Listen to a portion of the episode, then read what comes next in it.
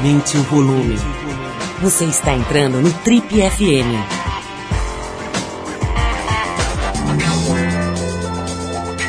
Oi, eu sou o Paulo Lima e a gente está começando mais um Trip FM, o talk show da revista Trip. São 33 anos de entrevistas, reflexão e boa música. Nossa convidada de hoje foi a primeira grande estrela da música pop do Brasil. Mais do que isso, ela foi responsável por inaugurar esse gênero aqui no país na década de 90, misturando hip hop, música eletrônica e dance music com antropologia e uma afiada crônica social. De quebra, ela abriu caminho para o funk carioca descer o morro, sair da marginalidade e ser assimilado pelo asfalto e pelo mainstream. Carioca da Gema, sua trajetória na arte começa pelo balé, passa pela participação nos anos de glória da inesquecível e imorrível banda Blitz e se consolida como uma espécie de novo hino do Rio de Janeiro, que ela lançou em 92, a faixa também brilhante Rio 40 Graus. Em 27 anos de carreira musical solo, ela lançou sete discos com músicas inéditas, emplacou diversos hits e embalou incontáveis festas pelo planeta. Como obviamente você já percebeu, a conversa hoje aqui no Trip FM é com uma das mais elegantes figuras do show business nacional, a maravilhosa e perfumosa Fernanda Abreu, que depois de um hiato de 10 anos, lançou em maio do ano passado o ótimo disco Amor Geral, com o qual ela tem rodado o país numa série de shows. Fernanda, antes de qualquer coisa, um enorme prazer te receber aqui do Trip FM. A gente, a gente ensaiou esse encontro algumas vezes, finalmente conseguiu casar as agendas Portanto, seja bem-vinda às nossas suntuosas instalações. Muito obrigada. Para mim é um prazer enorme estar aqui. Eu adoro a Trip, acompanho todas as edições, todas as revistas, TPM, Trip, curto a beça. Acho a linha editorial toda da revista maravilhosa, acho que os assuntos são sempre pertinentes, a gente curte muito, assim. Eu gosto bastante e é um prazer enorme estar aqui com você. Fernanda, muito obrigado pelas suas palavras, mas eu vou começar com uma pergunta inteligente que eu pensei muito para te fazer e preparei essa pergunta. Qual o seu segredo de beleza, Fernanda? Porque é irritante, você não envelhece, você fica bonita passa 15 anos sem te ver, quando você chega, você está bonita, está elegante e está em boa forma física. Você é simplesmente irritante.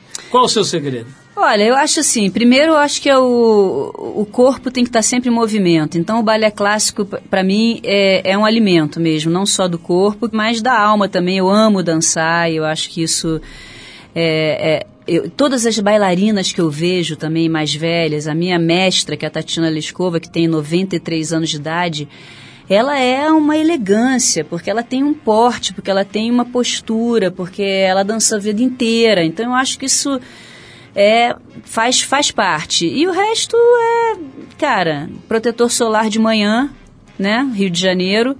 E um hidratantezinho de noite e ser feliz e trabalhar com o que a gente gosta, né? Acho que trabalhar com o que você gosta, todos os dias acordar de manhã e poder trabalhar com o que você ama é, eu acho que é um super importante para você ter uma aparência também bacana, além de, de ser feliz, né? Você, mas deve ter alguma coisa na água ali do Jardim Botânico, porque, ou do Rio, de maneira geral, né? Eu olho o Evandro Mesquita, é outro cara irritante. É, o né? Evandro é impressionante. Ele tem 120 anos, parece que tem 14, né? Uma Somos coisa... vampiros, na verdade.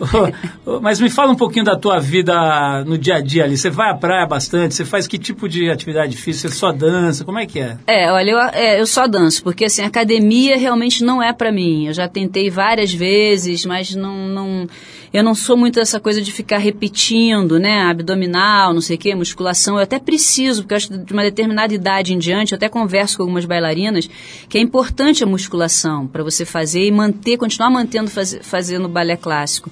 Mas eu realmente não tenho eh, essa, essa força de vontade.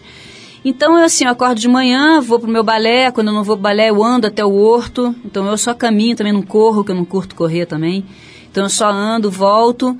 E aí, é, trabalho, né? A gente trabalha muito, é, ou grava, ou está no estúdio, ou está filmando, ou está compondo, é, ou está fazendo entrevista, ou está é, imaginando projetos, né? Que é uma coisa que é importante a gente fazer também hoje no Brasil é, não ter só um projeto, né? Você não tem só um show, você tem alguns shows.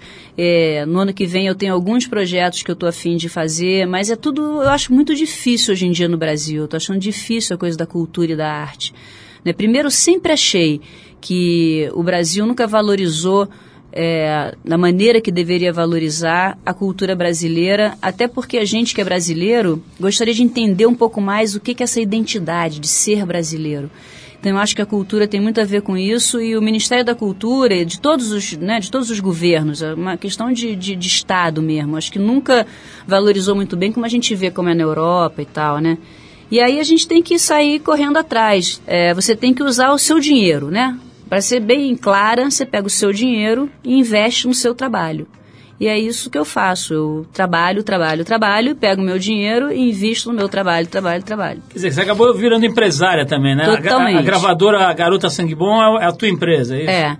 A minha empresa é a, o selo Garota Sangue Bom, que eu faço meus discos e depois eu licencio para as grandes gravadoras é a minha editora, que cuida do meu direito autoral, e a minha produtora, que cuida da minha agenda e do meu, dos meus shows, junto com um empresário que eu tenho, que é o Alexandre Santos. Agora, Fernanda, quero saber se você era rica desde que nasceu, porque você tem essa cara de moça fina. desde a Blitz e tal, a gente via lá você enlouquecida dançando e tal, mas eu falava assim, aquilo é moça fina. Você era rica, já nasceu rica, tipo o Rony Fon, que nasceu filho de banqueiros e diplomatas ou não? Não, não, eu sou classe média. Meu pai é arquiteto, é, sempre ralou muito para, sempre trabalhou para ter dinheiro em casa e minha mãe era bibliotecária e parou de trabalhar quando eu e meu irmão nascemos, depois voltou a trabalhar quando eu tinha 15 anos de idade. Mas a gente sempre foi classe média, sempre estudei em escola pública.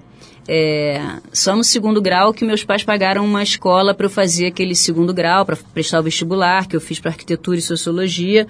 Mas a minha vida inteira foi ali no Horto, escola pública, tudo, né, classe média, classe média, até hoje. Vamos falar da sua banda Nota Vermelha. Descobri que você tinha uma banda chamada Nota Vermelha.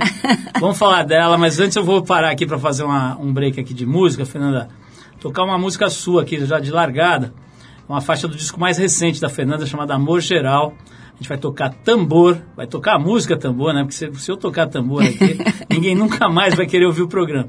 E a gente já volta então com o Trip FM, conversando com a cantora, compositora, bailarina e escritora Fernanda Abreu. Vamos querer saber como é que era essa época do comecinho dela, menininha ali na banda Nota Vermelha, depois foi parar na Blitz. Vamos ouvir um pouquinho sobre essa, essa parte da vida da Fernanda Abreu, mas agora a gente para para ouvir o som dela do disco mais recente. A música é Tambor. Vamos lá.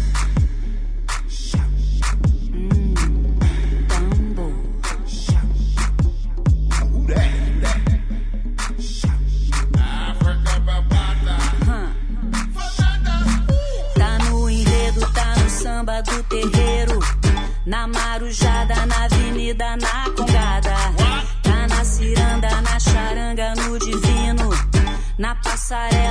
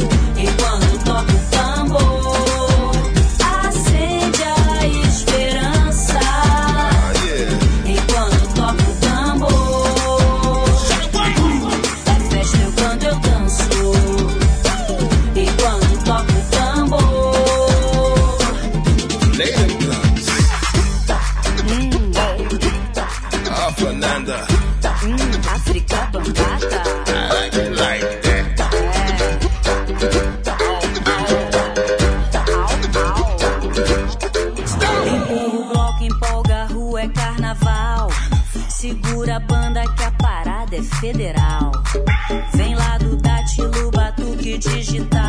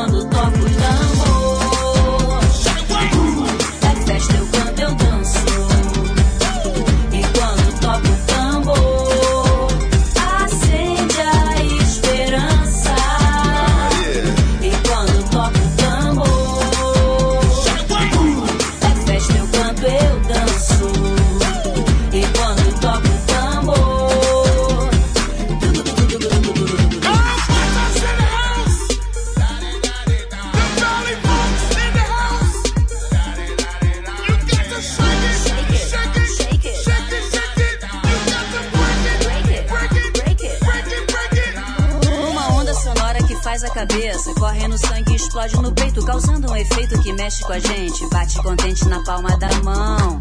É, vai descendo até o chão, chão, chão. E quando toca o tambor. Quando toca o tambor, quando toca o tambor. O tambor. E quando toca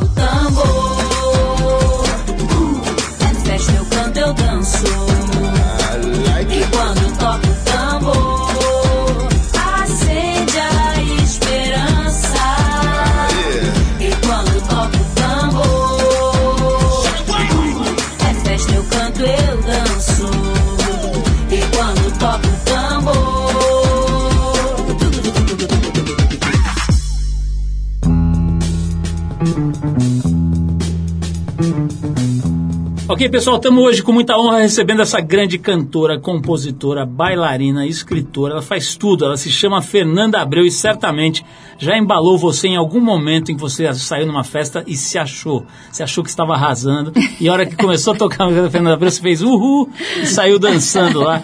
Conforme a sua idade, certamente você bailou. Aliás, qualquer um que esteja vivo nesse momento já deve ter dançado ao som da Fernanda Abreu, ou da Blitz, ou enfim, ou dos dois. Vamos falar desse comecinho aí, Fernanda. Eu descobri aqui fazendo, soltando meus cães farejadores, eles voltaram com essa informação de que você tinha uma banda em 1981 chamado Nota Vermelha. Quer dizer, já era um trabalho profissional, você tinha 20 anos, né? Já É. era o começo de carreira mesmo? É, na verdade, assim, esse momento eu tava, eu já estava na, eu tinha feito seis meses de arquitetura na, na UFRJ, e aí, é, na verdade, eu, eu, eu fazia dança, né? Eu me formei em balé, eu seria, o natural seria eu ser uma bailarina clássica. E aí eu entrei na faculdade, porque meus pais falaram, ah, mas tem aquela coisa, tem que se inventar na faculdade. Aí eu não sabia o que fazer, meu pai falou, olha, quem não sabe muito o que fazer e tem essa veia artística, faz arquitetura. eu falei, ah, tá bom. Um conselho interessante. Então eu vou fazer arquitetura, porque tem muitos, ele falou, muitos arquitetos amigos meus ou viraram músicos, ou viraram artistas plásticos, ou viraram escritores, ou viraram. Falei, ah, beleza, aí entrei na faculdade, estava lindo. Enquanto eu estava indo fazer desenho no MAN, estava ótimo. Até que eu peguei o currículo e tinha assim, to- todos os se mexam cálculo, matemática, e tinha acústica, e tinha elétrica. E tinha... Eu falei, não é para mim, tchau. Aí fui fazer sociologia na PUC, que eu sempre gostei de política também. E aí, nesse meio, entre sociologia, entre arquitetura, entre bailarina, não sei o quê, é, conheci o Fausto Fawcett na PUC, e ele fazia comunicação, e, e a gente já, já começamos uma coisinha ali, um oi aqui, oi ali, mas... é, e eu também, desde 15 anos, eu já cantava, meu irmão é músico também, então eu já tinha feito um disco na escola, no- na minha escola, já tinha composto, tocava violão, então tinha essa, esse momento da vida que você pode ser tudo. E aí o Léo Jaime, que eu conheci, na verdade, fazendo balé, o Léo Jaime fazia balé, tinha um corpo incrível. As meninas ficavam loucas com ele, que ele era um gato, tinha um corpo espetacular, tinha um andeor maravilhoso para bailarino. E um, um, um Você pode pied. traduzir, por favor, o que seria um andeor? Um andeor é uma abertura, né? O bailarino sempre tem que ter uma abertura no plié, no dégagé, e o Léo Jaime era uma Desculpa coisa. risada, mas não dá pra imaginar o Léo Jaime fazendo um padedê macabro ali com uma Exato. bailarina. Eu não consigo imaginar isso. E aí, no Mas meio das aulas. É, no meio das aulas ele comentou: Ah, eu quero fazer uma banda e você vai cantar comigo. Eu falei, tá ótimo, eu sei que você canta, que eu já vi você cantando e tal. E fomos então cantar, mas era num barzinho, era tudo começando no Rio de Janeiro. O barzinho chamava Emoções Baratas, em Botafogo. E aí, no primeiro show do Emoções Baratas, a Márcia, que depois veio a ser a minha parceira na Blitz, morava na minha rua, no Jardim Botânico, namorava o meu irmão e falou: Ai, Fernando, eu quero ver esse seu show, não sei o que, eu vou levar meu namorado, o Ricardo Barreto. Eu falei: Tá bom. Quando acabou o show, a- ela falou: Ai, Vamos, fazemos entrar na Blitz, porque a Blitz, o Evandro e o Barreto falaram que a Blitz já está um ano, só tem homem, não acontece nada, eles estão quase desistindo, já passaram um ano batalhando, ralando, não aconteceu nada, e agora eles querem botar duas vocalistas, você, eu e você.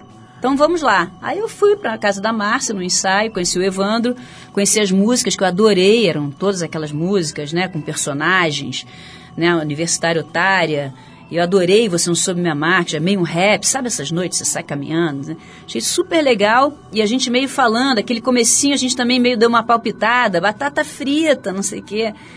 E aí, é, aí nesse momento, eu, eu, a gente começou a Blitz. E eu me lembro que o Evandro falou: Olha, Fernanda, você está entrando na Blitz agora, você e a Márcia, mas é para a gente fazer o último show. Que a gente não dá mais pra gente, eu não consigo mais investir minha grana, nem meu tempo, esse negócio não está dando certo, a gente está um ano já fazendo isso, então a gente vai fazer um super show no Circo Voador, que vai abrir agora em 82. E aí quando a gente fez o show, que foi um estouro, aí foi, tudo, todo mundo já conhece, que foi um super estouro a banda Blitz, foi um negócio que ninguém imaginava que ia ser isso, nem o Evandro, nem ninguém. Assim, a gente fazia show em estádio de futebol. A gente, as minhas filhas perguntam, mas mãe, a Blitz fez muito sucesso. Eu falei, filha, é tipo Justin Bieber. Você ficava no hotel, assim, com as pessoas gritando embaixo. Era um negócio louco. Ô, Fernando, é, eu queria falar sobre isso, né? Sobre esse momento. Quanto tempo durou essa, essa loucura, assim, em torno da Blitz, né? De muito show. Quatro show, anos. Quatro anos de explosão, né? É. Como é que você ficou depois disso, né? Porque, sei lá, era outra época também, né? Não tinha tanta, não tinha rede social, não tinha internet, É. não tinha nada disso, mas... Mas a fama sempre devastou muita gente boa, né? É verdade. Desde Marilyn Monroe, de Elvis Presley, um monte de gente que, gente muito boa, né? Que sucumbiu, Pirou, é. né? Sucumbiu a essa É. coisa da, da- de parecer, né? De fazerem, tentarem fazer acreditar que ela é uma pessoa especial. Exatamente. Que ela está acima do bem e do mal, tal. Como é que você viveu tão nova, né? Vinte Uhum. e poucos anos, esse momento aí? A tua vida deu uma, uma despirocada, não? Olha, eu tive a sorte assim, de ter uma educação muito boa na minha casa. É, muito pé no chão, assim como eu te falei, né? De estudar em escola pública, de poder conviver com gente que tem muito menos grana que eu, com pessoas diferentes de mim. É, e teve uma coisa muito importante que foi o balé clássico. O balé clássico você nunca tá legal, você nunca é super legal. Você sempre pode ser melhor. Então, assim, isso coloca você no- numa num pé no chão, num grau, que não deixa a sua cabeça pirar. Porque você sempre pode ir além. Se hoje faz meia pirueta, depois você faz uma, depois você faz duas, e nunca se chegou. Porque você nunca vai chegar no lugar ideal. Você nunca vai chegar. A ideia do balé clássico é que você está sempre em permanente evolução e que você nunca já chegou num topo, que você já pode tomar sua champanhe e brindar que você é uma grande estrela. Não, não tem muito essa parada. E eu sou uma virginiana, né? Eu sou uma pessoa super pé no chão, não sou muito é, despirocada, sou bem, bem, bem realista, assim, né? É, então, para mim, era um trabalho, assim, né? A Blitz era um trabalho que eu aproveitei o máximo que eu pude, me diverti o máximo que eu pude. E, na verdade, como você falou, aquela época a gente nem ganhou tanta grana, cara. Se a gente fosse a Blitz nos Estados Unidos, não precisava mais trabalhar. E na verdade, quando a Blitz terminou aquela primeira formação, todo mundo teve que sair correndo trabalhando. Aquele comecinho dos anos 80, ninguém ganhou muita grana. Você conversar com qualquer um aí de titãs, de não sei o quê, ninguém diferente, era outra época. Fernanda, vou fazer mais uma pausa aqui pra gente ouvir mais música. Na volta eu vou querer falar sobre cocaína com você. A nossa geração pegou isso de frente, né? A gente não sabia nem direito o que, que era, e de repente esse bicho invadiu o país. Eu, eu- eu tenho, e você imagina que você tenha também, vários amigos que morreram por causa disso. Vamos falar um pouquinho desse assunto e também vamos falar sobre o rock dos anos 80. Né? Quero, quero saber se a, se a Blitz era um pouco. é, tinha, sofreu algum tipo de preconceito, era um pouco rejeitada pela cena do rock dos anos 80, que ficou tão famosa aí no, no, no mundo da música brasileira. Mas a gente vai antes ouvir aqui um dos maiores artistas pop do planeta. Infelizmente morreu no ano passado, né? A gente está falando do Prince e a gente vai ouvir a faixa Kiss. E daqui a pouquinho a gente volta com a Fernanda Abreu, nossa convidada de hoje no Triple FM, falando sobre cocaína e sobre o preconceito das bandas de rock dos anos 80. Vamos lá.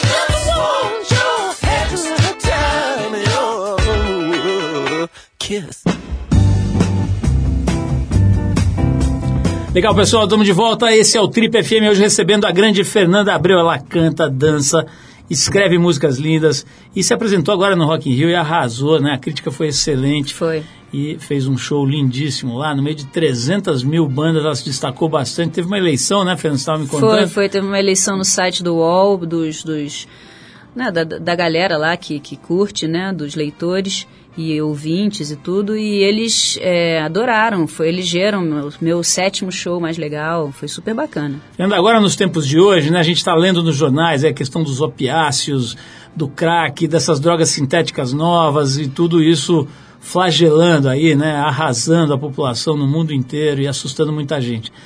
A gente é mais ou menos da mesma geração, aliás, é mais ou menos não, é da mesma geração, você tem, a gente tem três meses de diferença aí entre, entre o meu nascimento e o seu, então a gente é da mesma turma, né? Uhum.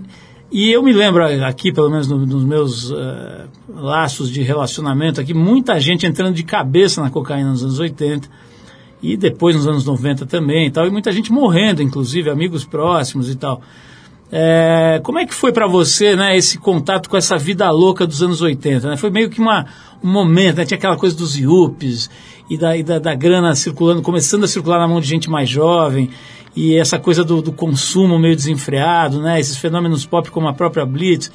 Era meio um começo, né? o rock dos anos 80, teve uma, uma vibração, uma efervescência, a gente começando a sair do mundo da ditadura né? e entrando num- numa, numa coisa um pouco mais ensolarada ali no meio dos anos 80. Como é que foi para você o contato com essa liberdade e, em especial, com as drogas? É, a cocaína é, é um negócio que, assim, a minha geração inteira, ela, a maior parte, né, dos músicos e das pessoas que estavam em volta, cheiravam cocaína. Isso aí é, é, é uma coisa que realmente invadiu completamente o Brasil inteiro, especialmente Rio e São Paulo. São Paulo, então, deve ter sido uma loucura, porque é uma cidade que tem mais grana ainda, então deve ter sido mais forte ainda, mas era corriqueiro, assim. Era uma coisa que tinha estava em todos os estúdios de TV, em todos os estúdios de música, em todas as festas, em todos os shows, em todas as, né, as gravações, estava sempre presente ali. Eu nunca gostei de cocaína, então nunca foi a minha droga. E, eu, e além de eu pessoalmente não curtir, né, consumir cocaína, eu também não gostava do em volta, do entorno. Porque o que, que acontece? O cara é, é, fica chato, na minha opinião. E, como a cocaína também tem muito a ver com, com álcool. Então, assim, o cara começa a beber, aí começa a ficar doidão, aí cheira. Aí ele começa a ficar muito speed, aí ele bebe de novo. Aí ele começa a ficar muito doidão, aí ele cheira. Aí começa a ficar... Então, tipo assim, fica uma pessoa insuportável, fica um bêbado doidão do seu lado, que não dá para aguentar. E... Mas é triste, porque eu vi realmente algumas pessoas que morreram na época e algumas pessoas que morreram, estão morrendo, né? Agora, comparado com hoje, né, como você falou, a gente não tem mais nenhum tipo de controle sobre essas drogas sintéticas, né? Você não sabe direito o que, que a pessoa está consumindo, né? O MD é um negócio que, pô, tomou o mundo geral. E o que mais me impressiona é que é, é- é a política pública em relação às drogas, assim. As pessoas continuam com a ideia de que eh, tem que ter uma guerra contra as drogas. Essa guerra não está funcionando, né? A gente tem que pensar, acho que de uma maneira um pouco mais inteligente. Vai- o mundo inteiro sempre vai consumir drogas, sempre consumiu e sempre vai consumir drogas. Como é que a gente vai lidar com isso, né? Então tem alguns países super desenvolvidos que estão lidando com isso lá na prevenção com um garoto de 13 anos de idade, lá na escola. Né? E, tem, e tem as pessoas estão esperando as pessoas morrerem para enterrar. E tem os outros que estão, como no Rio de Janeiro, né, as pessoas se matando com fuzil, né? Um negócio que é bizarro, né? Então, acho que a gente tem que pensar um- de uma maneira um pouco mais com calma, né? Com, muita, com muito debate, com muita lucidez sobre um caminho aí, talvez, para uma legalização das drogas, né? E como é que a gente vai ter um controle sobre essa venda, um controle sobre o produto também. É, esse, esse dinheiro de imposto vai para para as pessoas que têm problemas de saúde com drogas, né? Vai para a política pública de saúde com os drogados. Como é que a gente, porque do jeito que tá, não- eu não estou vendo nenhuma saída muito para ficar se batendo aí, né, em murro em ponta de faca. Agora, essa, essa- esse quadro que você acabou de desenhar, falando sobre as drogas e tal, vale para o Brasil inteiro, né? O Brasil está nessa situação, né? A gente não está vendo saída, está Aham. vendo problemas de todos os tipos e níveis e áreas da- de, de atividade se agravando. E a gente parece estar indo para um buraco aí, né? Essa- esse quadro eleitoral que se apresenta aqui está meio desesperador, né? Assim, Totalmente. como é que você está vendo, assim, você- ainda mais sendo do Rio, né? Quer dizer, alguém que cantou as belezas do Rio aí, Aham. canta, né? As belezas do Rio, as coisas legais do Rio. Como é que você está vendo esse país aí? Você acha que tem salvação ou nós estamos indo pro buraco de vez? Pô, eu acho que a gente está numa situação muito, muito, muito difícil.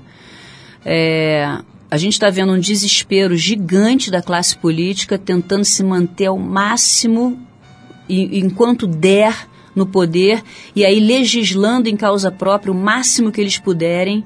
Mas é, o que eu sinto é, é que assim ficou tão podre é, o universo da política que a gente precisa de uma renovação né, da classe política. Mas quem é o jovem que vai querer ingressar no mundo da política, sendo a política do jeito que é? E, na verdade, a gente precisa disso. Isso é fundamental. Ninguém vai fechar o Congresso Nacional. Ah, não tem mais político. Não, tem que ter político. Só que não pode ser esses políticos com essa mentalidade que a gente tem aí. A gente já vai voltar para falar mais um pouquinho. Eu vou querer saber como é que você está lidando com duas filhas, né? Você tem duas filhas já adultas, né? Aham. 25 e 17 anos, né? Falar um pouquinho disso e também daquela história do rock dos anos 80 que eu acabei esquecendo de É. perguntar. A gente volta para isso, tá? É, falando em meninas, a gente vai agora com as meninas californianas do Bleached, é Bleached, né? Que fala, Bleached. E a faixa Looking for a Fight, do disco Ride Your Heart, que é de 2013. Depois desse som aqui, com essas meninas, a gente volta com a Fernanda Abreu para saber como é que ela é como mãe. Será que ela é mãe chata, mãe possessiva, mãe brava? Saberemos daqui a pouquinho. Vamos lá.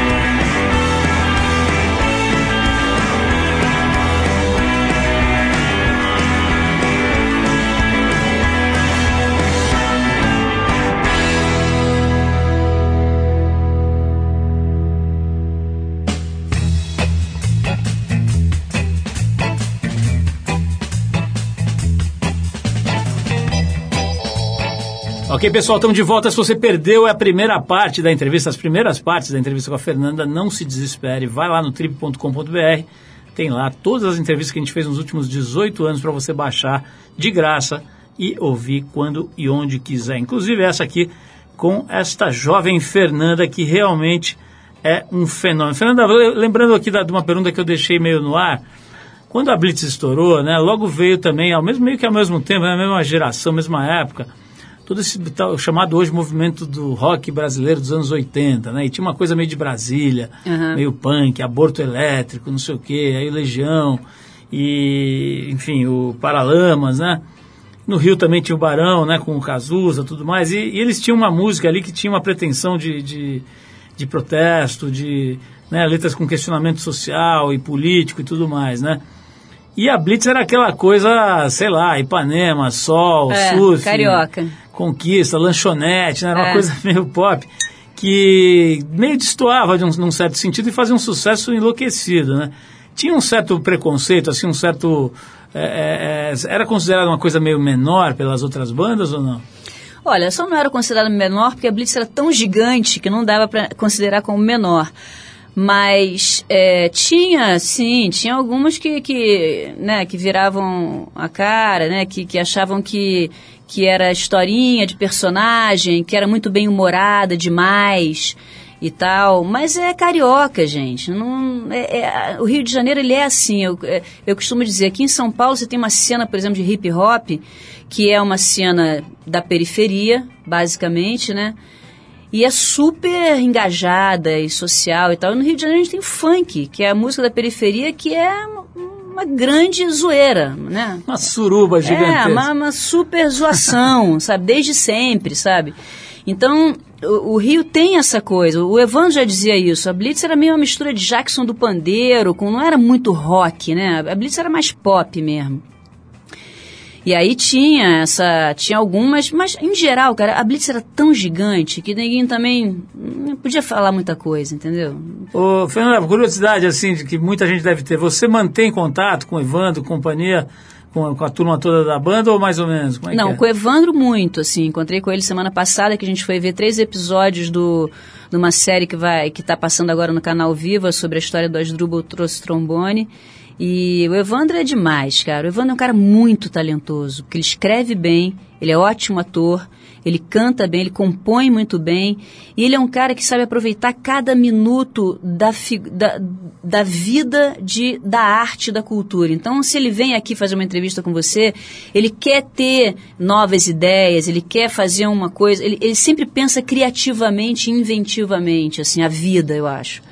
Então ele é um cara muito bom de estar por perto, assim, você ter por perto, que é um cara muito criativo. Ô, Fernanda, vamos falar um pouquinho dessa coisa de ser mãe, né? Você tem duas meninas, né? Pelo que eu estou vendo aqui, a Sofia de 25 e a Alice de 17 anos, né? Como é que elas moram com você? Você tem esse, essa coisa de... Da, né? a, a- Sofia já está com 25, Aham. eu imagino já tem uma independência grande. Mas como é que você é como mãe? Como é que tem sido criar meninas no Brasil louco do jeito que está? É. Olha, eu eu eu adorei ser mãe. Né? Eu tive a gravidez nem era uma coisa que eu achava tão incrível. Nunca foi para mim aquela coisa de revista, sabe? Ah, estou grávida, ah, eu desejo, não passou batido. Mas quando elas nasceram, é, as duas eu amamentei um ano e meio, curti muito, muito ser mãe. É, eu me lembro da Sofia, eu viajei com ela sempre, desde sempre, até ela ter uns três anos, assim, quando ela chegou para mim e falou assim: Mas mãe, eu vou ter que viajar todo fim de semana com você, eu queria na festa da fulaninha. Aí eu falei, gente, já, já fiquei me imaginando eu, aquele livro, né? Vivi a vida de mamãe, né? Aquela pessoa neurótica, mais velha, né? Eu falei, não, claro, não, que isso, não sei o que. Aí comecei eu a, a desapegar, né? De via conseguir viajar sem a Sofia, não sei o que. E aí, mas sempre fui muito presente, muito presente. Fazer dever de levar no médico, no dentista, na pracinha, nos, nos lugares. Até pela minha profissão, né, que a gente viaja mais fim de semana mesmo. Então, dia de semana você fica mais, você pode estar mais disponível para suas filhas, para o dia a dia da escola e das atividades do balé, do inglês, do tênis. E aí, é, a gente sempre a gente cresceu muito juntas, né? Nós três. O Luiz, meu ex-marido também, a gente, a gente foi casado 27 anos. Eu me separei dele em 2012, 2000 2011, final de 2011. E a gente construiu uma família, assim, muito, muito unida, sabe? De convivendo todas as coisas e vivendo junto, vivenciando. Mas as duas são feministas, assim como eu. É muito importante isso, né? São meninas que foram criadas com... é, eu acho que tem um valor muito importante que, que é, primeiro, eu acho que são meninas amorosas, que eu acho que é importante no dia de hoje, e são meninas que foram criadas para serem independentes, né? Apesar da Sofia morar comigo ainda, que medicina é muito é muito barra pesada, assim, pra, não dá pra sair trabalhando e estudando do jeito que ela estuda. Mas ela já tá louca pra sair de casa e ela tem total liberdade lá em casa, com os namorados as duas. É, a minha casa é um lugar livre, assim. Fernanda, e você quando era menina? Tô, tô vendo aqui no teu site, diz aqui que na época da faculdade você foi super namoradeira e chegou a namorar e chegou a namorar duas pessoas ao mesmo tempo. Mas isso É. era comum, gente. Calma, isso era comum na época. Anos 80, gente. Anos 80 as É. pessoas, poxa. Era, era, era isso aí. A gente nam- namorava um cara Não, que. e devia aí- fazer fila atrás de é, você, né? gente, é também. A pessoa tem que aproveitar também, né? Então você namorava um cara e depois namorava. Não era exatamente ao mesmo tempo, Hum. tá? Eu namorava uma pessoa de cada vez, só que não durava tanto tempo. Então, assim, eu emendava. Então, por exemplo, eu namorava um cara, aí eu encontrava um cara super legal, eu falava pro outro, poxa, encontrei um cara super legal. Aí ficava com um cara super legal. Aí tava com aquele cara super. Poxa, encontrei um cara mais legal ainda. Pô, aí, foi mal. Então. Ah, você tinha esse diálogo, você, você explicava pro antecessor. Ah, explicar, eu vinha sempre fui super honesta, sempre. Eu nunca fiquei deixando ninguém nem no vácuo, que eu acho um saco, e nem, tipo, mentindo. E o Léo Jaime, nessa época que ele tava muito gato, aí vocês namoraram? Também, não, Léo Jaime nunca namoramos. nunca namoramos. Na época dos pliés dele, você não, Não, não, não deu namora- pé. Na verdade, o Léo namorava minha melhor amiga, que era a Cristina. E o, o Luiz Stein queria pegar a Cristina quando a gente viajou pra Bahia. E aí ele queria ficar com a Cristina. E a Cristina tava com o Léo Jaime. Aí a Cristina, ai, Fernando, eu tô com o Léo Jaime, tem esse Luiz aqui atrás de mim. Vai, vai você lá, vê se, se rola alguma coisa com você. E aí você ficou 27 anos casada Fiquei. com ele. Como é que foi esse período? Você, você, você diz publicamente, você já você conta, né, que você teve um período bem difícil, né, de que você até deu uma sumida assim do Foi. cenário artístico. O que, que foi exatamente esse tempo aí? Olha, esse tempo acho que foram algumas coisas. Uma foi essa separação, porque uma separação de um casamento longo demora anos, né? Eu, a minha mãe ficou em coma também seis anos, que foi uma coisa muito difícil para mim. Foi quando eu comecei a fazer análise. Eu não tinha feito análise antes na minha vida, terapia, e eu comecei a fazer quando a minha mãe entrou em coma. Foi em 2000 e, julho de 2007. E aí eu me lembro de eu sentar na cadeira do analista e falar, olha, eu preciso resolver esse luto que vai acontecer na minha vida, que não é um luto, que é uma pessoa num coma, que tá, mas não tá, que não tá morta, mas eu também não posso contar, que é uma coisa... E a minha mãe, que sempre esteve super presente na minha vida o tempo todo, o tempo inteiro, todos os momentos, todas as coisas. E, e foi difícil. E ao mesmo tempo, uma, uma mudança radical na, no espaço que eu trabalhava, que era música.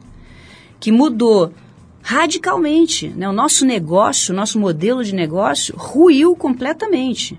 Então, assim, a gente teve que se reinventar e ainda estamos nos reinventando para conseguir né, ganhar dinheiro, fazer show, fazer single, fazer disco, fazer vídeo, fazer clipe.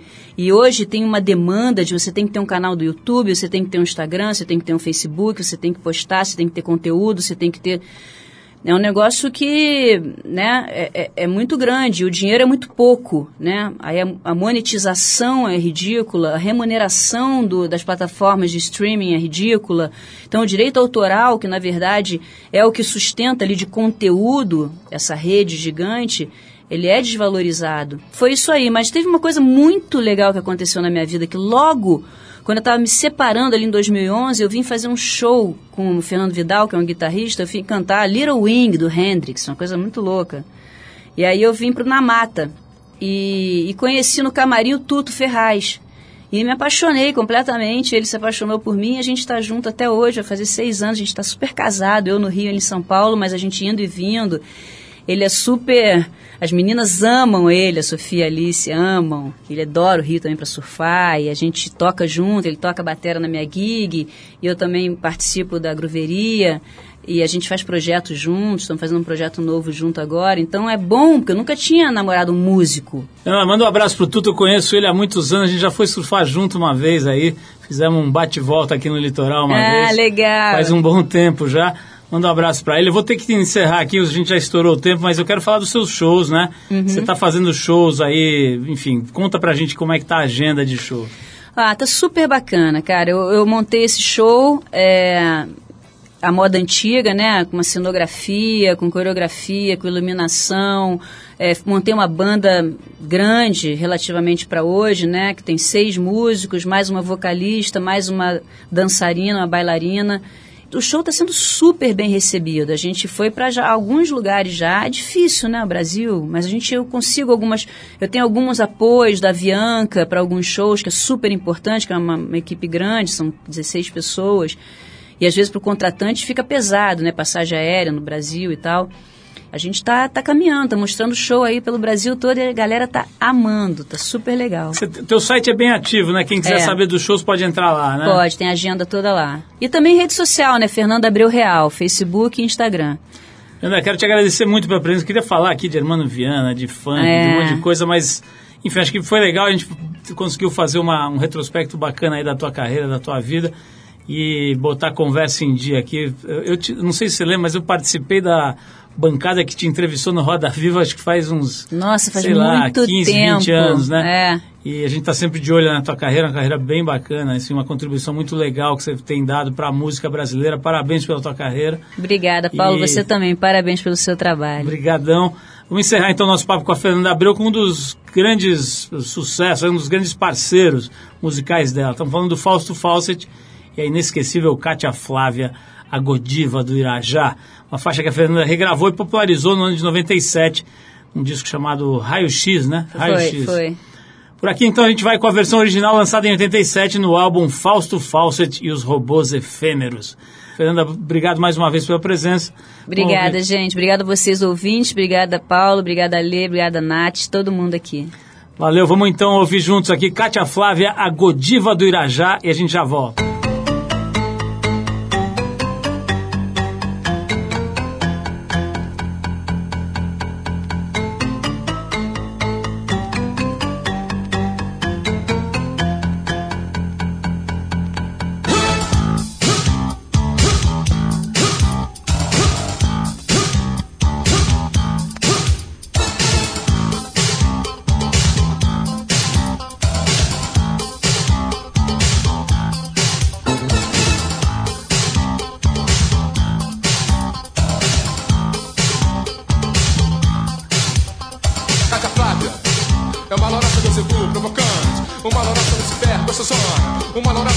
Satanás, gostosona e provocante só usa calcinhas comestíveis e calcinhas médicas. Dessas formamentos bordados Calcinha framboesa, calcinha antiaérea Calcinha de morango, calcinha que serve. Calcinha framboesa, calcinha antiaérea Calcinha de morango, calcinha que serve. Ex-Miss bem Encarnação do mundo cão Casada com um figurão com prevenção. Ficou famosa por andar no cavalo branco pelas noites suburbanas. Ficou famosa por andar no cavalo branco pelas noites suburbanas. Toda nua,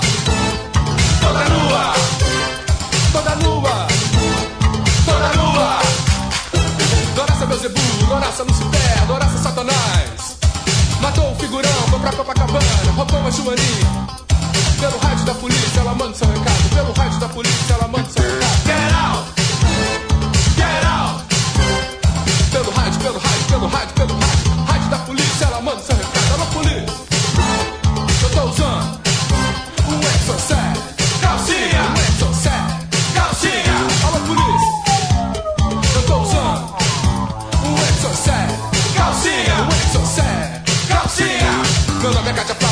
Do Irajá. Escondi aqui em Copa. Polícia. Meu nome é Cátia Flávia, Godiva do Irajá. Escondi aqui em Copa. Polícia! Polícia Belfor Roxo, de Duque de Caxias, Polícia Madureira, Polícia de Eudoro, São Cristóvão, Bom Sucesso, de Benfica, da Pavuna, da Tijuca, de Quintino, do Catete, Grajaú. Polícia pode vir. Por quê? Meu nome é Cátia Flávia, Godiva do Irajá, escondi aqui em Copa. Polícia! Meu nome é Cátia Flávia, Godiva do Irajá, escondi aqui em Copa. Polícia! Polícia do Flamengo, Polícia Botafogo, da Barra da Tijuca, do centro. Polícia, polícia, polícia, polícia pode vir. Alô, polícia! Eu tô usando um exocet. Um exocet. Alô, polícia. Eu tô usando um exocet. Um exocet. Calcinha. Loraça Beuzebu, Loraça Lucifer, Loraça Satanás. Uh, é. Loraça Beuzebu, Loraça Lucifer, Loraça Satanás. É. Doraça, meu zebu, calcinha Promoenas, Noraça Cité, calcinha Anfé, Noraça Satanás, calcinha de morango, Doraça, meu zebu, calcinha Exocel, Apulu. Eu tô usando um Exocel, calcinha, um Exocel, calcinha, calcinha botadinha, calcinha de redinha, calcinha geladinha, é, calcinha botadinha, calcinha de redinha, calcinha geladinha. Alô, polícia, eu tô usando um Exocel, calcinha. Meu nome é Cacafada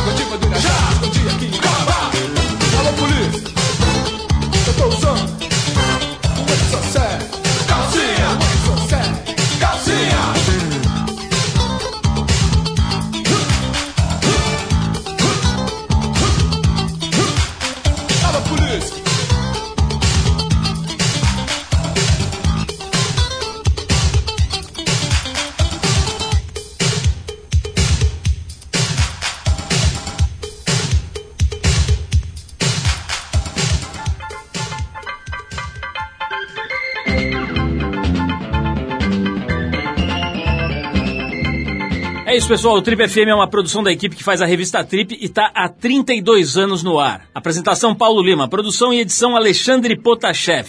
Se você perdeu o programa de hoje ou quer escutar de novo, acesse o trip.com.br.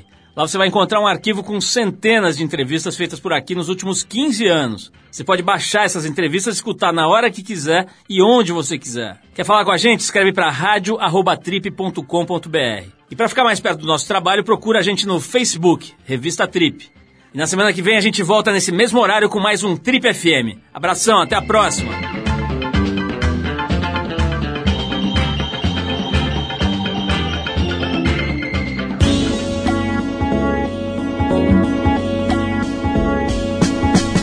Você ouviu Trip FM.